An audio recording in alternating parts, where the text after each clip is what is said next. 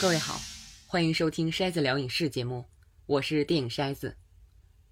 这期节目还是总结近期看过的影视作品，因为上期总结的时候有个主题啊，说的都是韩国的电影电视剧，所以这期有的作品是啊稍早些时候看的，因为也没有什么特别急迫要赶紧说的，就拖到这期说。咱还是有则多说，无则少说，这就开始。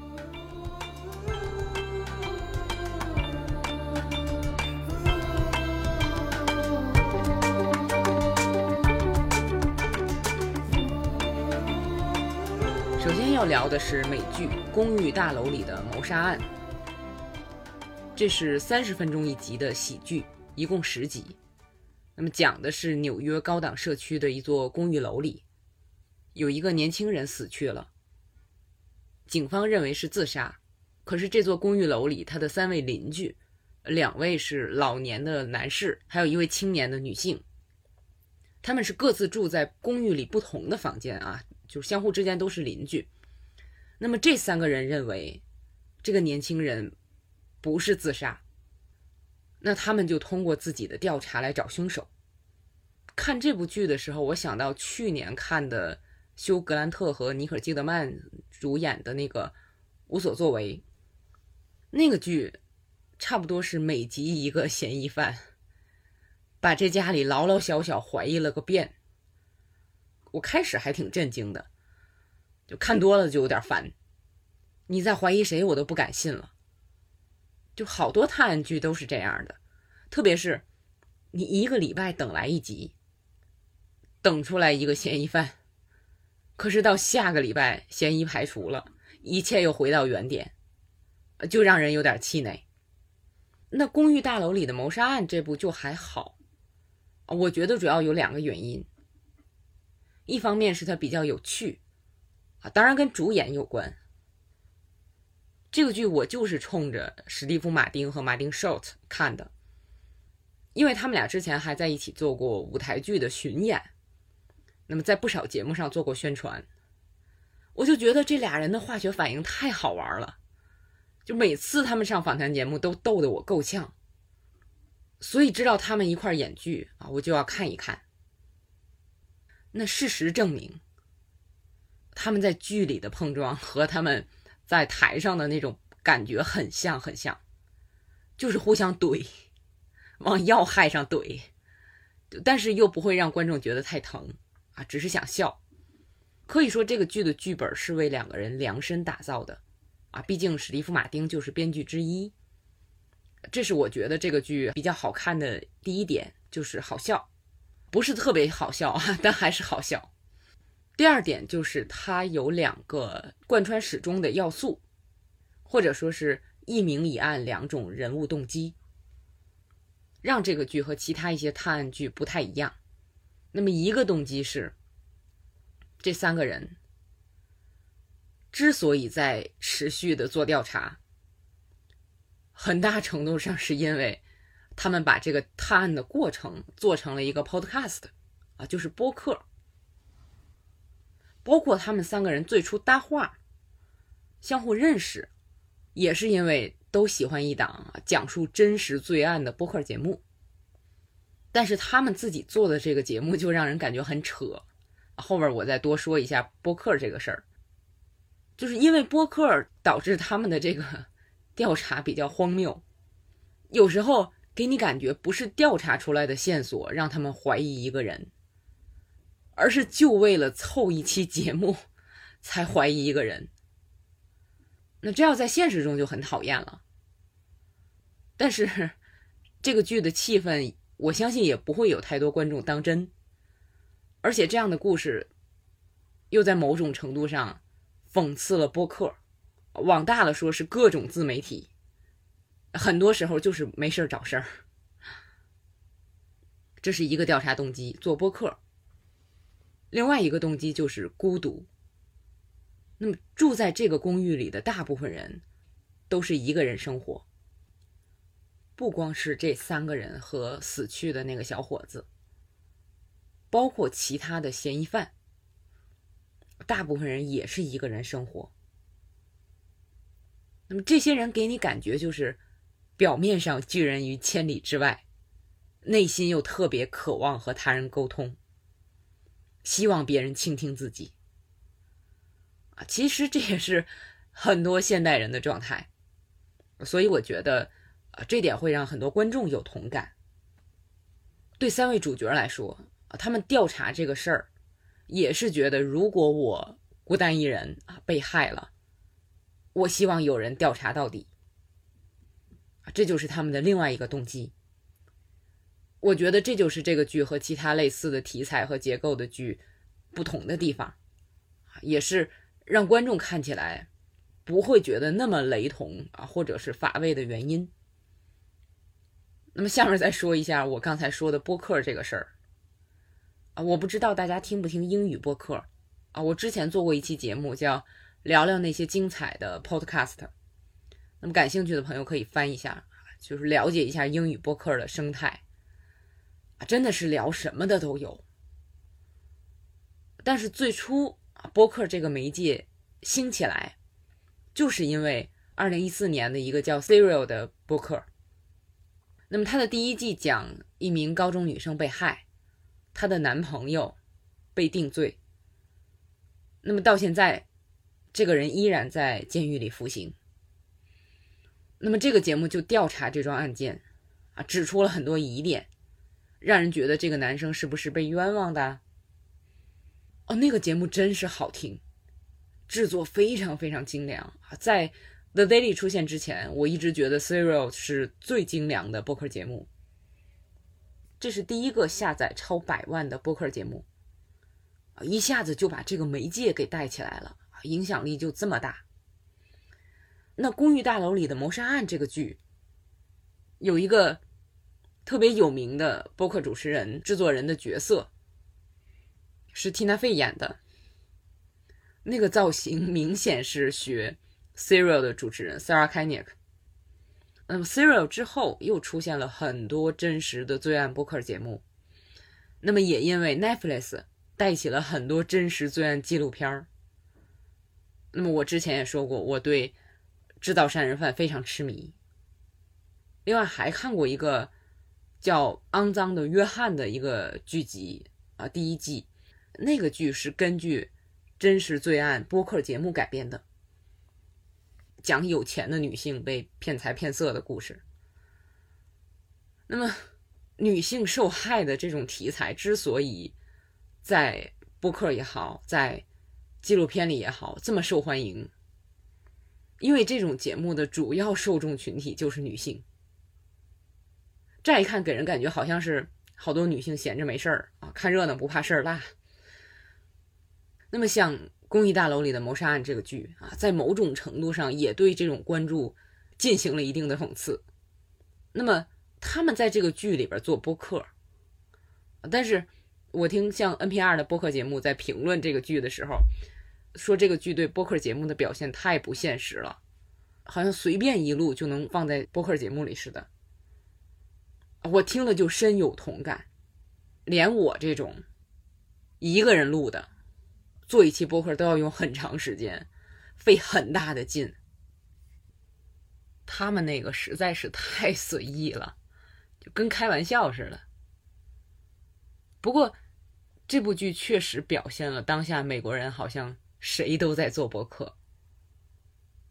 我不知道大伙儿有没有看到过一些剧或者电影里有这样的情节，就表现几个游手好闲的人，自以为是。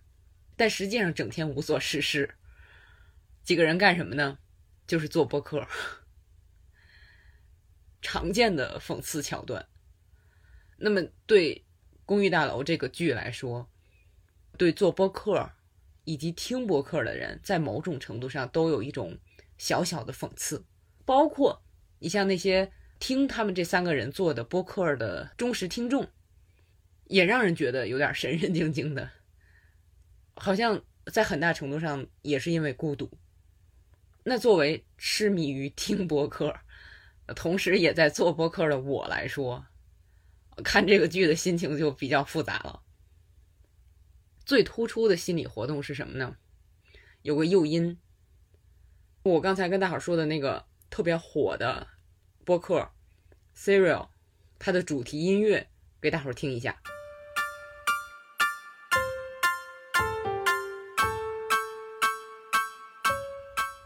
非常有特点。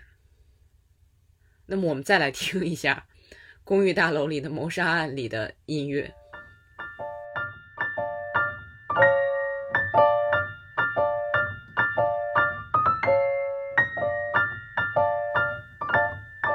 明白什么意思了吧？就特别明显，以至于我一听见有这种旋律的配乐，一下就嗨起来了。我觉得这是可以从侧面证明，就是当初听 Serial 的时候我有多兴奋啊，那个节目有多好听。那么另一方面就是，哎呦，我怎么这么好热闹呀？好惭愧呀！不过巧的是。前两天看另一部美剧《深渊人》的时候，里边有一句话啊，把我救了。就是这个剧里边一个男性的角色说：“我不是性别歧视哈，女人真的是很喜欢真实犯罪故事呢。”然后一个女性的角色其实是他老婆，就回他说：“关注这些关于坏人的故事的节目。”可以在危险到来的时候给我们提个醒我看到这儿，心想：哎，对呀，这可能就是我潜意识里关注这种故事的原因啊。不过我承认啊，看热闹依然占很大一部分。那说到《深渊人》这个剧，我从去年就开始看了，奎恩·拉蒂法主演的。这个名字之前不是有个电影吗？丹泽尔·华盛顿演的。那电视剧的主角改成女性。呃，简单说就是一个义警的故事，一集一个案件，走投无路的人向主人公求助，当消遣看还算够格啊，不用动什么脑子。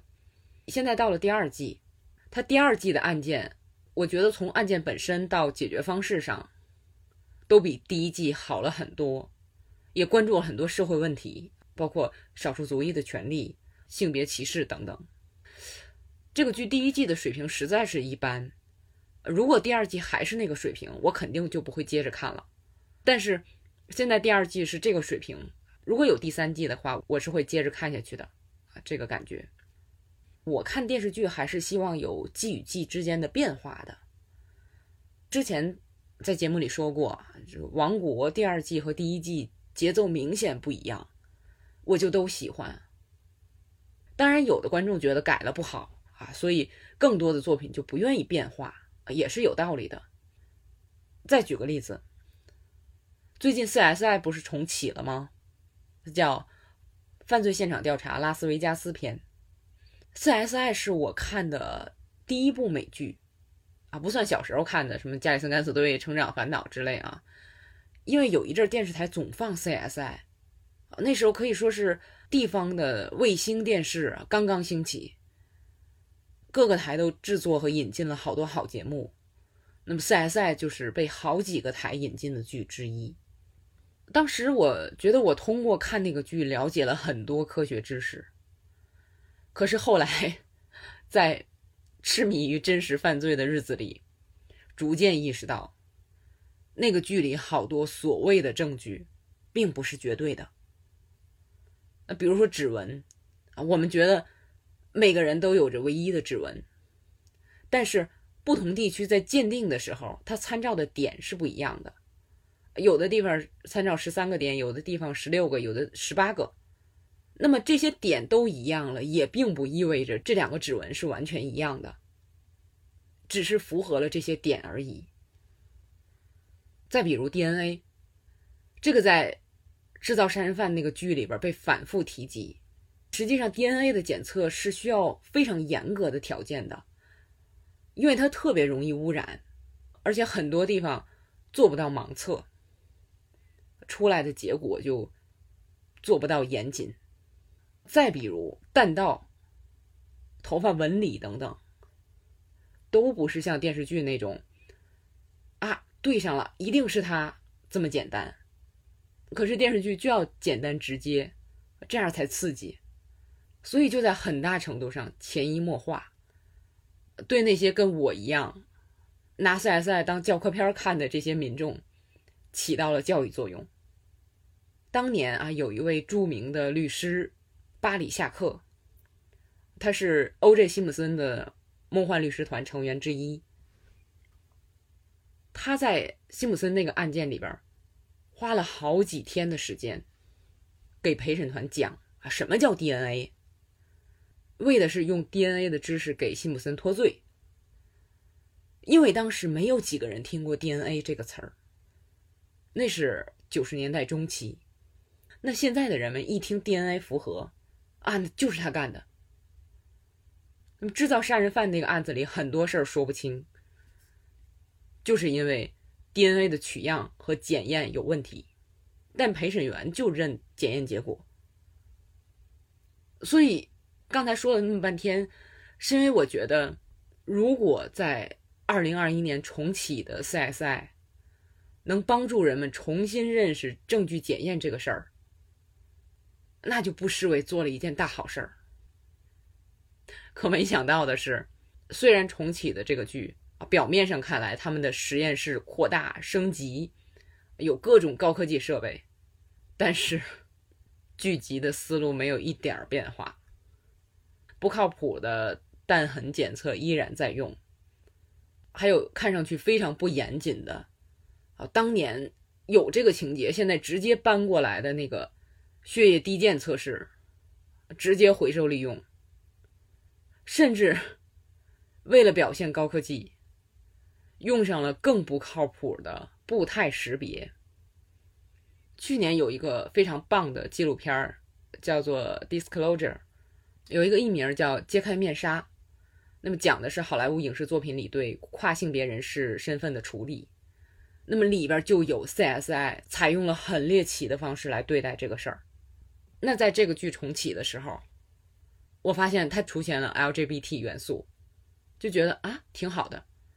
结果很快那个元素就被抹去了，就好像从来没有出现过一样。而且实验室里的那些检验员跟当年一样，依然出于对工作的热爱，加班加点干活，缺乏个人生活娱乐。呃，看了这些，我就意识到，哦。CBS 毕竟还是老人台，这剧回归其实也是给老观众看的吧。如果我们说当年就看这个剧的人，有多少人现在是想看新内容、新思路呢？所以从商业角度考虑，他这么拍我是可以理解的。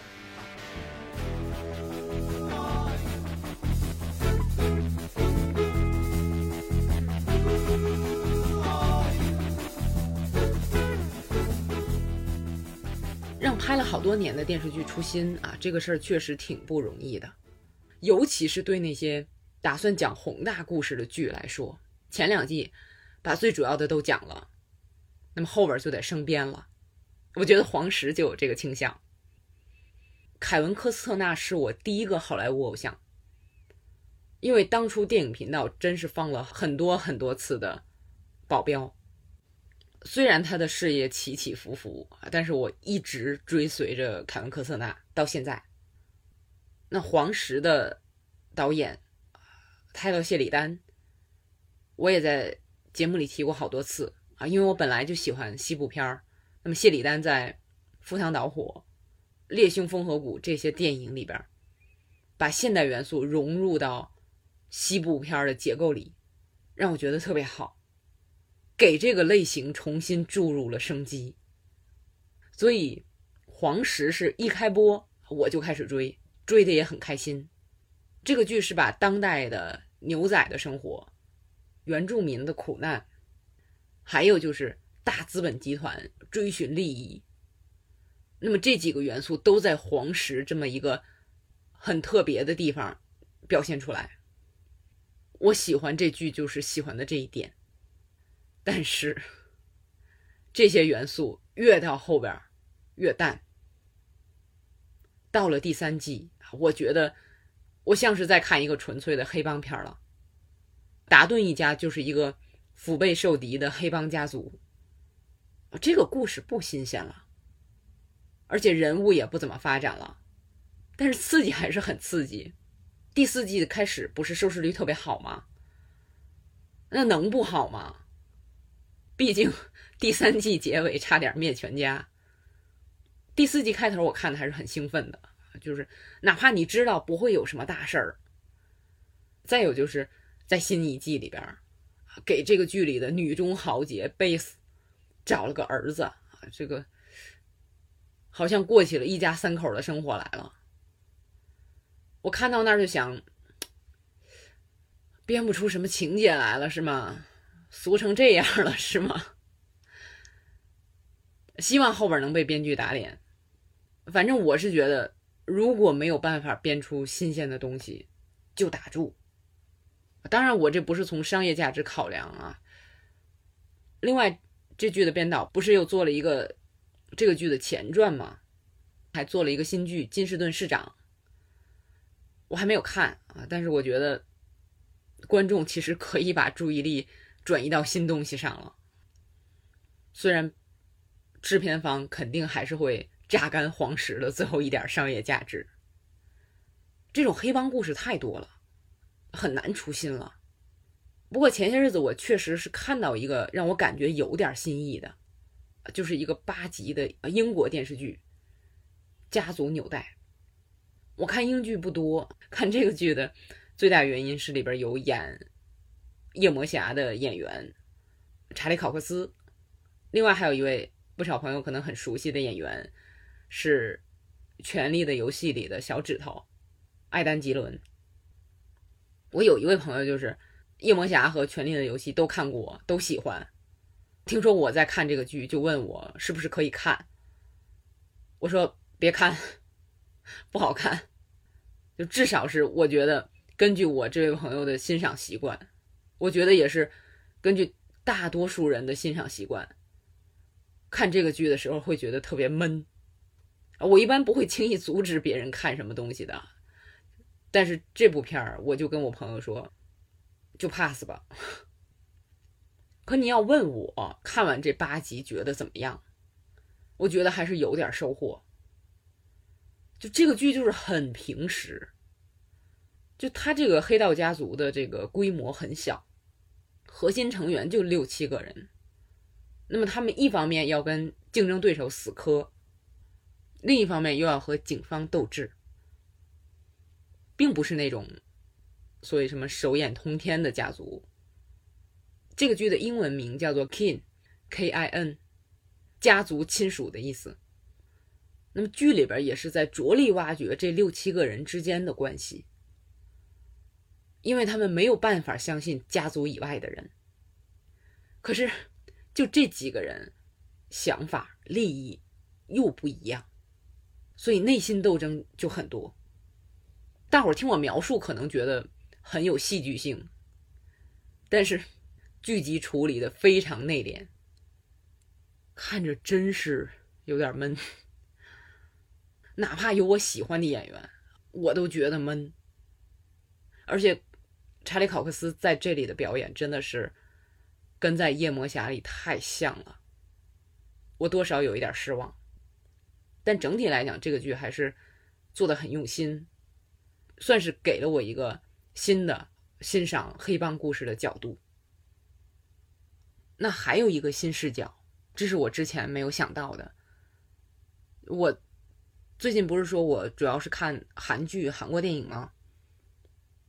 看完韩国的作品，再看美国的作品，会不经意的比，就是好像在看好莱坞的作品的时候，又有了一个新的视角。那么下面要聊的两个剧，就是可以说是在这种新的视角下欣赏的两个剧，一个是《美国犯罪故事》第三季《弹劾》。再有就是成瘾剂量。我记得我刚开始看美剧的时候，就像《急诊室的故事》《白宫风云》，看这些剧的时候真的是特别激动。哇，电视剧还有这样的！但是这些年下来，可以说是对美剧的基本的一些套路啊，都摸索的差不多了。那么他们的制作本身也相对来说逐渐成熟，可以说是进入了一个稳定期，或者说是瓶颈期。但是，因为它的制作水平相对来说很高，如果给他好的故事，他就能拍的好看。那比如《美国犯罪故事》，第一季讲的是西姆森杀妻案，第二季是范思哲被杀案。我很喜欢第一季，很讨厌第二季。第三季听说啊，讲的是克林顿和莱文斯基的性丑闻啊引发的这个总统弹劾案，就有点提不起兴趣，因为我觉得这事儿都老掉牙了，无数次被弹起来了，干嘛还翻老账啊？克林顿家也不像之前那样影响力那么大了，有意思吗？还说这些？可是，大概看到三四集的时候。这个剧一共十集，看到三四集的时候，我是被愤怒占据了，因为这个剧里边着重介绍了一个我之前不知道的关键人物，叫 Linda Tripp，琳达·翠普，是他把莫妮卡·莱文斯基私下里跟他说的那些话，尤其是电话里那些牢骚也好，甜蜜的回味也好，录下来。交给了特别调查官。现在一想也是，你说克林顿和莱文斯基就他们两个人知道的事儿，而且两个人面对着调查询问，都一口咬定没这个事儿，那结果怎么会闹得这么大？为什么连莱文斯基一件裙子没洗，调查员也知道？原来是有一个四十多岁的一个女的。成了当时二十出头的莫妮卡·莱文斯基的好朋友。莫妮卡以为这人是针对自己好，没事就跟他聊天结果就成了后来那样。常听我节目的朋友会发现，我经常在节目里说，我亲眼目睹有些年长的女性真的是比油腻中年男性还可怕，因为他们能获得年轻女性的信任，在这个基础上害你。但是，能到 Linda Tripp 这个境界，真是超乎我的想象。哪怕在这个电视剧里边，Shala Paulson 对这个人物的演绎有多生动，但是让观众不恨这个人实在是太难了。这个人在当时也是千夫所指，哪怕提供了调查的关键证据，那些调查的人都恨死他了。那么现在这个剧播完，我相信当今的观众也很难受得了这个人，可以说是对最真挚的信任的最彻底的背叛，绝了。那么这个剧再往后看，又会有更深的感受。看前几集不是愤怒吗？接着往下看，我开始明白了为什么创作者要在现在这个时候重讲这个故事。这个事儿发生的时候是一九九八年，那时候我还小，但是关于这个事儿所收到的信息都是笑话、丑闻这种。我对这个事儿印象的刷新来自莫妮卡·莱文斯基在二零一五年的时候做的泰的演讲，大家感兴趣的话可以去搜一下，就搜。莱文斯基 TED 就能搜到，很多视频网站上都有。那么这个演讲的题目叫做《羞辱的代价》。在演讲里，他提到自己可以说是在互联网刚开始有的那个阶段，网络暴力的零号病人。这么一回想，真是这样。那个演讲非常精彩啊，我推荐大家去看一下，也不长，二十二分半。那我看完就很佩服他在经历了这一切之后的坚强。他在那个演讲里提到，尤其在那段艰难的日子里，他在家里洗澡的时候，他妈妈要让他开着门，他妈在门口看着，就怕他自杀。我当初听到那儿的时候真是心碎。结果发现那个场景在这部电视剧里也有体现。那个泰的演讲是在二零一五年。根据我在维基上查的资料，在二零一七年的一月，美国犯罪故事这个剧的制作方啊公布要拍莱文斯基和克林顿这个事儿。那么当时的计划也是放到三四季啊，不是马上拍。那么到了二零一七年十月，Me Too 运动开始。我在节目里也经常提到，这个 Me Too 之后，真的是看很多事儿的视角都不同了。前两天 在微博上跟一位姐姐聊《零零七》，我们俩都很喜欢《零零七》这个系列，但是现在想到曾经觉得好笑的。就比如戏弄女性的一些场景，现在看会觉得很别扭了。那么我现在回想，在看二零一五年的莱文斯基那个演讲的时候，对他的感情更多是对个体的同情，因为多年来看过太多拿他开玩笑的东西。可是，在 Me Too 之后，开始明白这个世界上有很多很多的莱文斯基。刚刚步入社会的女孩，涉世不深，对爱情有着不切实际的想象，遇到了有魅力又有权势的人。那莱文斯基知道克林顿有家，他做错了这个事儿没有争议，剧里也没有对这个做辩解。问题就在于，他遇到的这个人太特殊。以至于相关的一切都被当成了政治斗争的工具。但我如果看剧的时候可以看到，当时的电视、报纸，还有刚刚兴起的网络自媒体，准确的说就是个论坛发帖子的啊，还有出版图书的，全都像苍蝇一样盯上来。出于政治目的的更别提。而且，如果你了解当今的美国政坛的话，会发现剧里出现的像乔治·康威、布莱特·卡瓦诺，就是现任的最高法院大法官，还有 Fox 电视台的主播安·寇特尔、劳拉·英格姆，全是大熟人。剧集里边很靠前的一个位置，还有 Jack Tapper 跟莱文斯基在酒吧聊天儿。当时这个人一报名字吓我一跳，我说这不是 CNN 的主播吧？到网上一搜，哇，就是那个 Jack Tapper，他还真跟莱文斯基有过一段。如果你知道这些人，看剧的时候会多一份感慨。就这些人都是当时的参与者啊，当时好多人都是小人物，那现在这些人在媒体和政坛呼风唤雨。怪不得现在 更乌烟瘴气。就二十多年前，这些参与者并不是为了追求正义，所以二十多年后，这个世界好像没有变好，反而变得更坏了。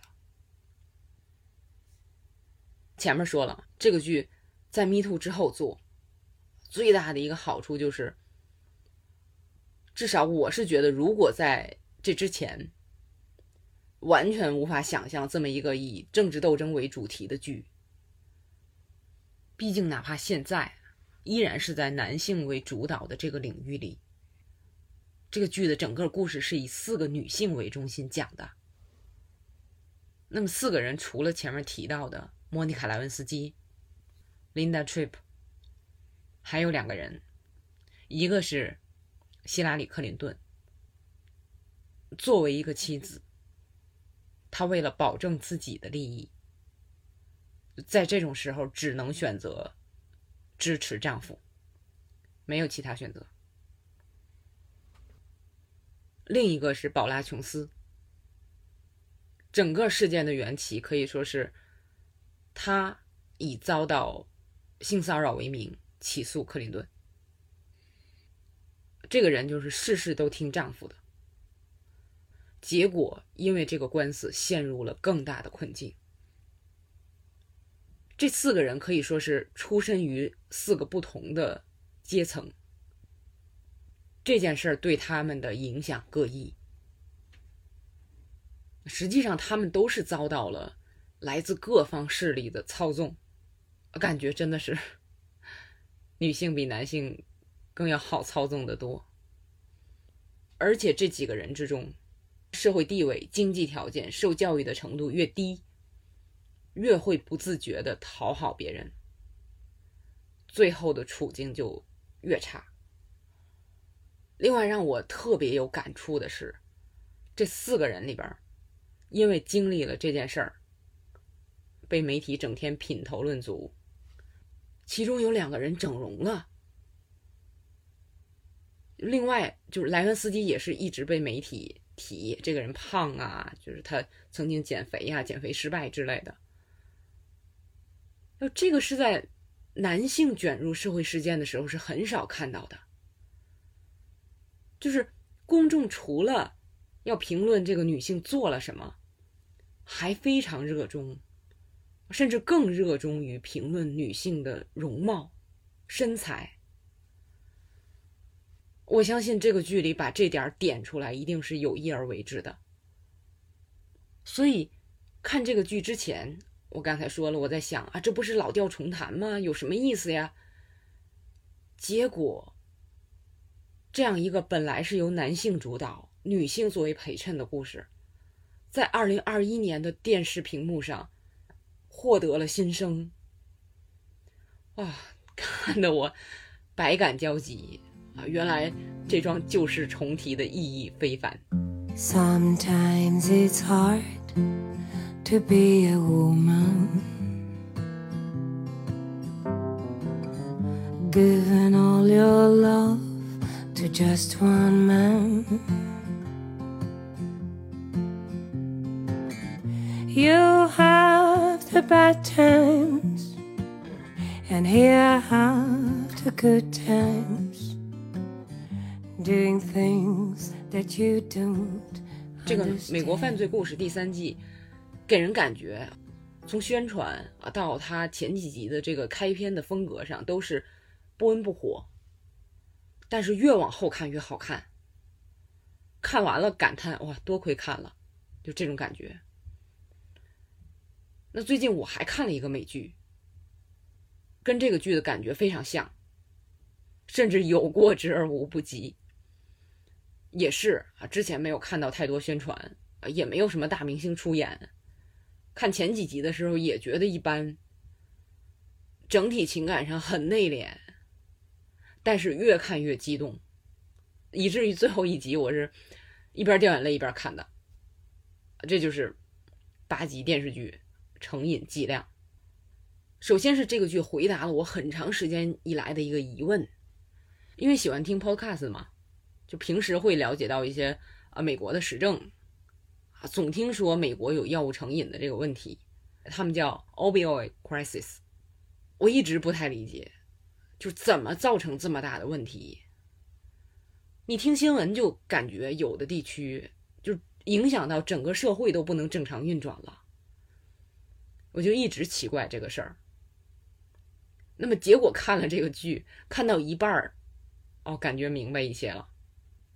但是又是那种情况，就是我看这个剧之前就完全不知道他是讲这个的，我又是冲着演员看的。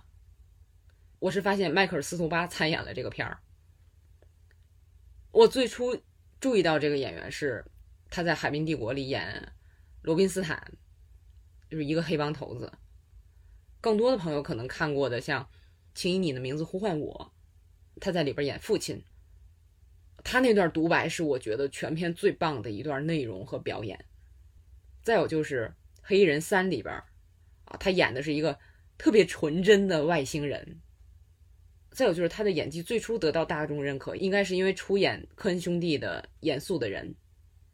但是我没想到，司徒巴在《成瘾剂量》这个剧里演的是可以说是大反派，就是在普渡制药公司里主推一种叫做奥施康定的止痛药的高管，后来他做到总裁。这部剧它故事里的时间是从在上世纪末。奥施康定推向市场，直到今年，普渡公司宣告破产。那么，这个故事在二十多年里来回游走。你就看那个屏幕，那个画面，就像有一个表啊，这个年份来回的转。为什么要这样讲故事？这个剧里一共有三条主线。那么一条是调查奥施康定的探员、检察官，他们怎么了解情况，怎么找证据；另一条是老百姓怎么深受这个药的害。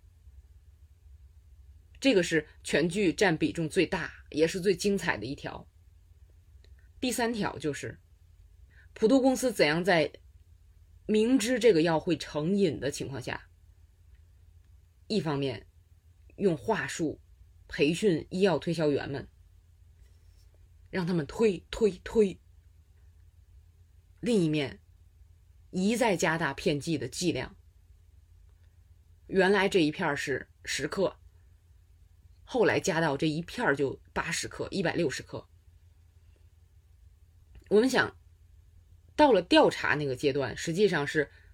很多危害都发展到相当厉害的程度了。那么，如果这个剧按照时间顺序，先讲危害怎么形成，后面再调查，不是不可以。但是调查它其实是相对枯燥的，尤其是对这样的案件。那把调查和危害交叉呈现，我觉得会让调查显得更加必要。那么，同时穿插调查中遇到的阻力，那普渡公司是怎么做的？那么这样就更能表现公司的贪婪和残忍，所以才出现了这个时间来回跳的叙述方式。我相信，如果经常看美剧的朋友会发现，这个剧里三条线里都有好多熟脸的演员，但是没有大明星。而且这个剧，特别是前几集，有些情节你会感觉似曾相识，叙述方式啊、台词呀，实在是不新鲜。可是，这个故事本身太震撼了，它只要能保持平均叙述水准，就能让人看得很动情。眼见着普普通通的善良老百姓。因为遵医嘱正常服药，生活彻底毁了。剧里主要讲了两个人的故事，一位是有着美好的理想，并且正在努力追寻这个理想的一个年轻的女孩。她在工作中意外受伤，开始服用奥施康定来止痛，结果成瘾了。她的父母，尤其是母亲。为了帮他戒掉药瘾，拼尽全力。另外还有一个例子是迈克尔基顿演的医生，他是从大地方来的，那么他行医主要是为了帮助小镇上的人们，却在无意中让好多人因为奥施康定染上药瘾，最后连他自己都染上了。哎呦，真的没有什么比眼见。这些善良的人陷入难以自拔的这种痛苦，更震撼的了，因为这会让观众也自然代入，就这些人并没有做错什么，而我们这些普通人，距离成为大人物、贪婪成性的牺牲品有多近，想要逃脱或者反击有多难，就可想而知了。那前面说的这两个美剧。美国犯罪故事弹劾，还有成瘾剂量，取材好像都是离我们非常远的故事。白宫丑闻，药物成瘾，而且这些故事里相关的人，如果我们从新闻里大致这么一听，可能会觉得这些人倒霉活该，是他们自己找的。所以这个时候。影视作品的意义就出来了，它帮你产生同理心，让你更深入的了解这个世界，包括了解自己。我不也是女性吗？我也是完全信任权威人士的老百姓啊。我如果遇到那种事儿，会做出什么反应？可能还不如他们吧。我是不是已经遇到过类似的事儿了呢？只是我还没有意识到，或者我周围的人遇到这种事儿的时候，我给予帮助了吗？我之前说过，我也曾经特别关注政坛时事啊，每天世界各大媒体的新闻过一遍，还会听或者读好多深入报道。我那么做是为了了解这个世界。可是我现在 觉得，在时间有限的情况下，还是把精力重点放在艺术作品上更好。就是因为。这些影视作品不但能帮我了解这个世界，更能让我内心平静。那么，因为影视作品能让我把更多精力放在怎样做一个更好的人上，包括怎么把周围变得更好上，而不是总是想着跟谁做斗争上。筛子聊影视，在体验中成长，用理解去改变。接下来要说的。最后两部电视剧啊，是韩国电视剧《头脑博士》和《地狱公使》。《头脑博士》我是因为李善均看的啊，《地狱公使》是因为刘亚仁看的。我总这样啊，周围有人想练英语听力，我就是总建议他们从最感兴趣的领域来听啊，兴趣永远是最好的老师。另外，对我来说，喜欢的演员永远是最好的切入点。其实这两个剧更重要的特征啊，是《头脑博士》是迪士尼家做的，《地狱公使》是 Netflix 做的，都是国际流媒体平台和韩国合作的。那么韩国影视剧的故事里边，当然有啊平淡朴素的故事，不过很长时间以来给我的印象，包括咱上次说到的《鱿鱼游戏》，给人感觉最大的特点就是口重。下面要说的《头脑博士》和《地狱公使》这两部也有这个特点。前面说了啊，因为我最近主要在看韩国的影视作品，导致在看其他国家的作品的时候就觉得有点不够劲儿。有时候是因为太熟悉套路，有的时候是怀疑自己缺乏耐心。这个时候就提醒自己啊，要塌下心来看。有付出才有收获，那么这才体验到了我前面说的那两部美剧的好。这有点像什么呢？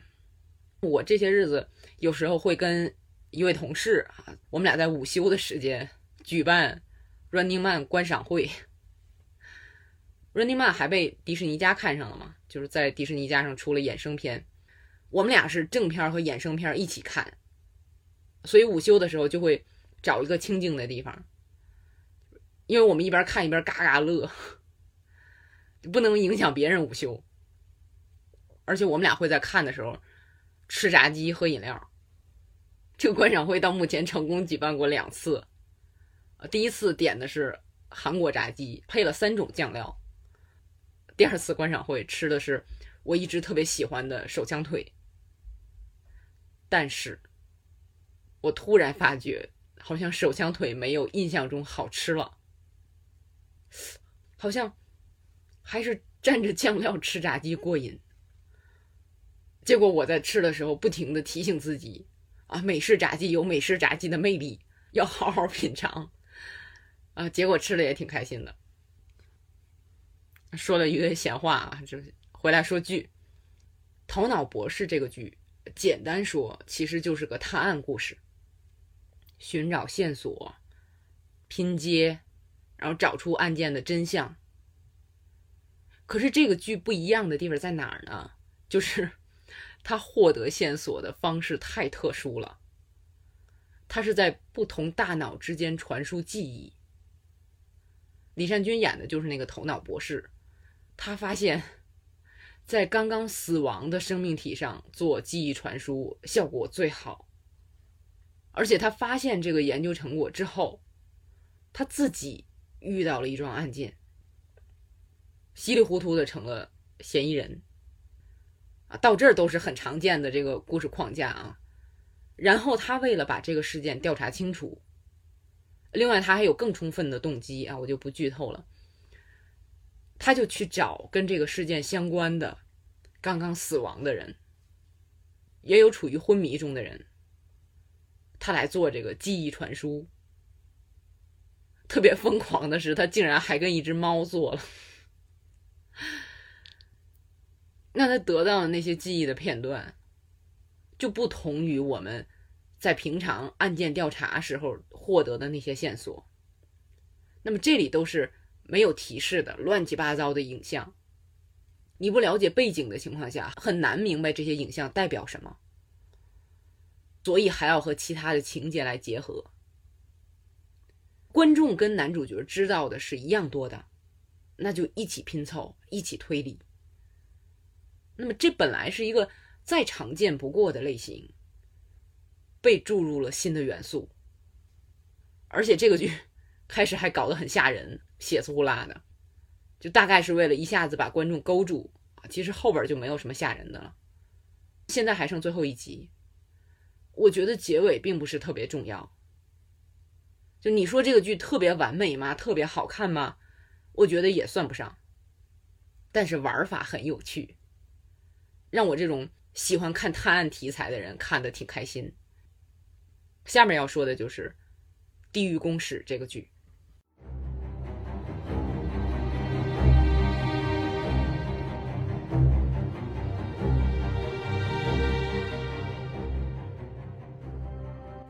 地狱公使》是根据漫画改编的。之前我们专门用一期节目聊过的《D.P. 逃兵追缉令》，也是根据韩国的漫画改编的。再有就是一个很有名的韩国漫画《假面女郎》也要改编了。Netflix 真的是 很喜欢找漫画来改编。《浪漫的体质》那个剧里边有一个制片公司的职员，做的一项工作就是天天在网上看漫画，发现好的就看看版权有没有卖出去。可见韩国漫画已经成了影视制作的一个很重要的素材来源了。《地狱公使》这个六集的剧集，其实是把漫画的不同季放到一起了，所以我们会发现前三集和后三集之间有明显的分界。那么我看网上有各种意见，哪个更好？我是觉得后三集比前三集好看太多。虽然我是冲着刘亚仁看的，可是我觉得。刘亚仁在这个剧里并没有太多的发挥空间，而且前三集的节奏好慢啊！我觉得好像两集就能说清楚的事儿，好像为了保证刘亚仁出场三集才拖到三集的时间。真正好看就是从第三季结尾，刘亚仁那段独白开始的。因为我在看这个剧之前，以为这个剧就是。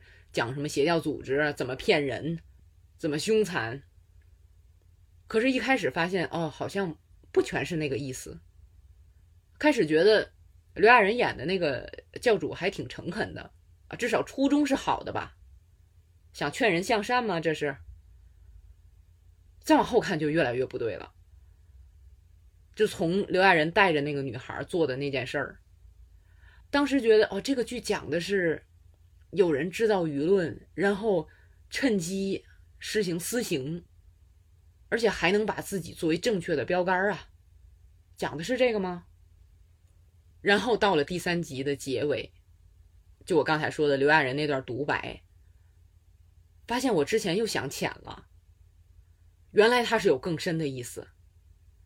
然后后三集就在猛力的加强这个意思。什么意思呢？如果简单说，就是给那些在生活中遭遇不幸的人冠以某种标签儿，让其他人觉得他们遭遇不幸是有原因的。那么，当这种标签被越来越多的人接受之后，人们的评判标准就变成了非黑即白。那么，所谓白的这一边觉得自己掌握了真理。就开始自己行使起了审判和私刑。那么这些人做起事儿来是有恃无恐的，因为他们符合当初建立标签的那个教会的利益。那个教会会保护他们。后三集看的我特别激动，一个是我觉得哦，朴正民演的不错呀，我之前看过他演的戏啊，但是戏份不多。那么再有就是这个剧所表达的东西，是我一直比较在意的。最早我是在看一本书，叫做《亢奋战》，看那个书的时候，发现哇，原来有这么个道理。但是这个事儿，第一是比较敏感。现在关于社会问题的任何一种表达，好像都会激怒一部分人，你没法讲。再有就是这个道理比较深，我觉得这得用一本很系统的书才能讲清楚。那又有多少人能耐下心来读这么一本书呢？所以我万万没想到。《地狱公使》这么一个电视剧，用六集就把这个道理讲清楚了，还挺有娱乐性。啊，虽然可能有的人看着会有点害怕啊，有些镜头还是比较有冲击力的，但是那样的处理，我觉得是有必要的。就反正我，我就发现自己太缺乏想象力了。多亏有这些思想自由而且足够大胆的创作者。筛子聊影视，在体验中成长，用理解去改变。那这期节目已经说了很长时间了，到现在说的都是电视剧，其实电影我也看了不少，啊，实在没有什么可说的。你像恐怖片儿，《糖果人》《老去》，看着不害怕，也缺乏新鲜感。我觉得这两个片子的两位著名导演都在重复自我。那么像喜剧片《失控玩家》《丛林奇航》，真的是俗套大集合。那么结果，这两部片的主演瑞恩·雷诺兹和道恩·强森又凑到一起，演了个更俗的《红色通缉令》。就《红色通缉令》这个片子，哪怕我一边看电影一边在干别的，到头来我都觉得浪费了我的时间。那另外，《零零七：无暇赴死》。啊我也是没有什么可说的，写了一个短评放到电影筛子微信公众号上，感兴趣的朋友可以看一下。另外，我还和张志浩老师专门聊了一期对过往的零零七电影的回顾啊，大家也可以听一下。那么对我来说啊，就我这自认为是零零七忠粉啊，无暇赴死基本上是无功无过啊，能顺顺利利的把现阶段完结了，我就满意了。啊，没法期待太多，只是期待下一任零零七。那跟零零七这个阶段性完结相反的，上汽，这应该会拍个系列吧？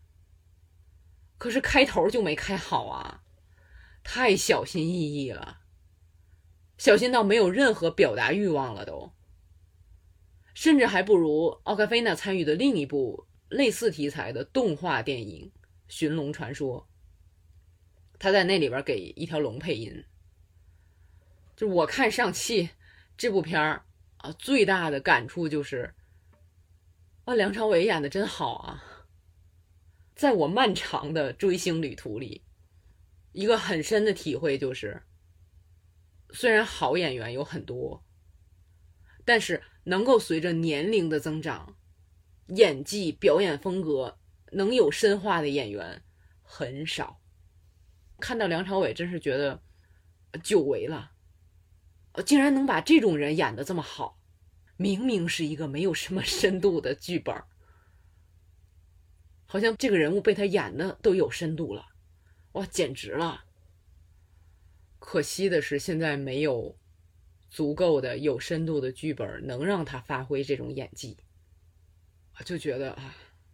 可惜。另外还看了两部科幻片儿，一部是《沙丘》，这位导演之前的《降临》我特别喜欢，可以说是那年我最喜欢的一部电影。那么《沙丘》，我就觉得差一点儿，就是有点太过沉溺于气氛营造。那么另外一部是《分歧》，汤姆汉克斯演的科幻片儿，IMDB 上六点九。豆瓣上八点四啊，这个也很神奇。我是趋向于六点九的，我要打分，甚至可能再低一点。就感觉这个片子一直在原地打转，还一直在卖惨。我是接受无能。这两部片子好像很多中国影迷都很喜欢。我也不知道，如果我过几年之后啊有机会再看，会不会改变看法？那么说出来，只是希望让跟我有类似看法的朋友觉得不孤独啊。虽然我的看法也算不了什么，那就是这样啊。电视剧几乎是一看一个宝，电影差不多一看一个雷。那么好在电影时间短，可是我现在真的是觉得时间不够用，感觉要被淹没在流媒体平台里了。你像十一月十九号那天，我也不知道是什么日子啊，这个各家流媒体放出的电视剧有《地狱公使》《凯瑟琳大帝》。《时光之轮》《星际牛仔》，电影有《倒数时刻》《SOHO 区惊魂夜》等等，让我觉得我真是得更加果断的取舍，不能像之前电影也好，剧也好，既然开始了，就一定要看到结束，至少要把这一季看完。哎呦，真是没那个时间了。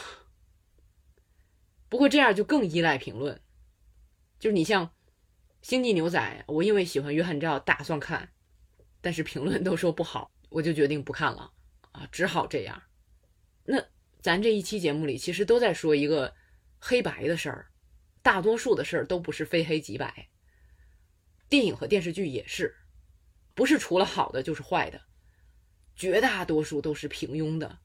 如果只需要消遣，那平庸的越多越好，适合不同口味的人消遣。可如果打算通过看剧看片有成长，那平庸的多的话就有点麻烦。这也算是幸福的烦恼吧。那么我只能说，在我看的有限的东西里，帮大家筛一筛。毕竟我觉得我花在这个事儿上的时间相对来说还是比较多的，希望能帮大家省一点时间。那么更希望有跟我喜好差不多的朋友。告诉我，可以给我留言、点赞、评分儿。如果能把我的节目介绍给你的朋友啊，那就太感谢了。那好，今天我们就聊到这儿，感谢大家的收听，我是电影筛子，我们下期筛子聊影视再见。